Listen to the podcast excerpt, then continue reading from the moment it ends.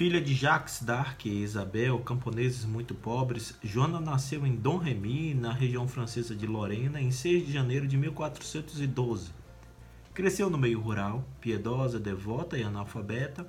Assinava seu nome utilizando uma simples, mas significativa cruz. Significativa porque aos 13 anos começou a viver experiências místicas. Hoje é sábado, 30 de maio, dia de falar sobre a vida da heroína francesa Santa Joana d'Arc. Eu sou Fábio Cristiano, sejam bem-vindos ao Santo do Dia.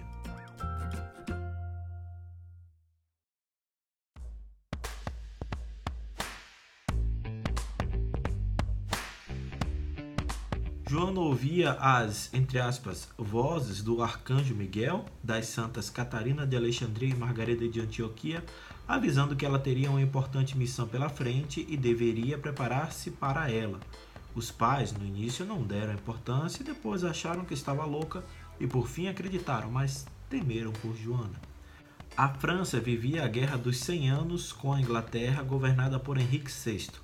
Os franceses estavam enfraquecidos com o rei deposto e os ingleses tentando firmar seus exércitos para tomar de vez o trono.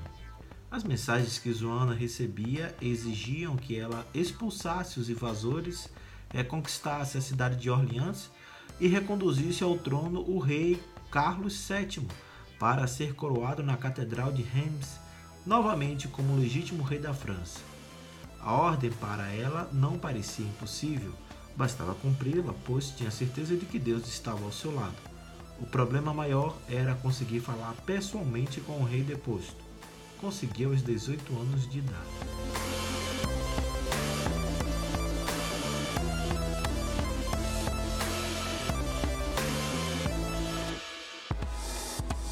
Carlos VII só concordou em seguir seus conselhos quando percebeu que ela realmente tinha por trás de si o sinal de Deus.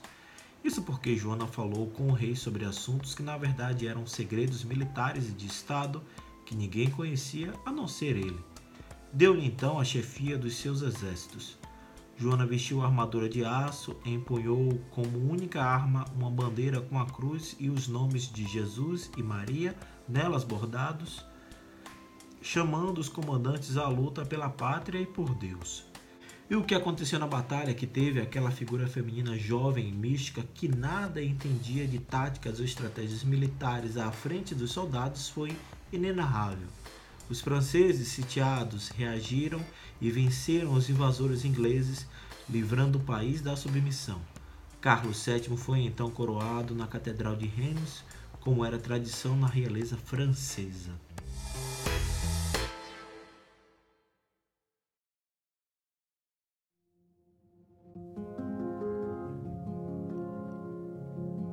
A luta pela reconquista demorara cerca de um ano e ela desejava voltar para sua vida simples no campo, mas o rei exigiu que ela continuasse comandando os exércitos na reconquista de Paris.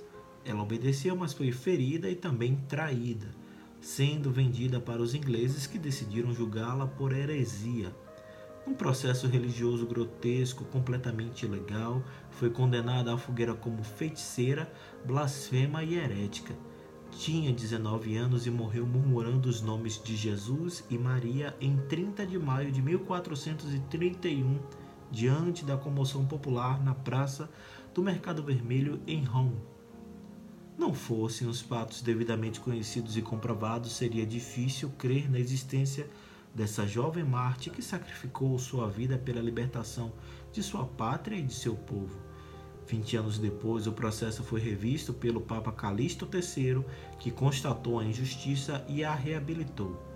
Joana d'Arc foi canonizada em 1920 pelo Papa Bento XV, sendo proclamada padroeira da França. O dia de hoje é comemorado na França como data nacional em memória de Santa Joana d'Arc, mártir da pátria e da fé. Santa Joana d'Arc, rogai por nós.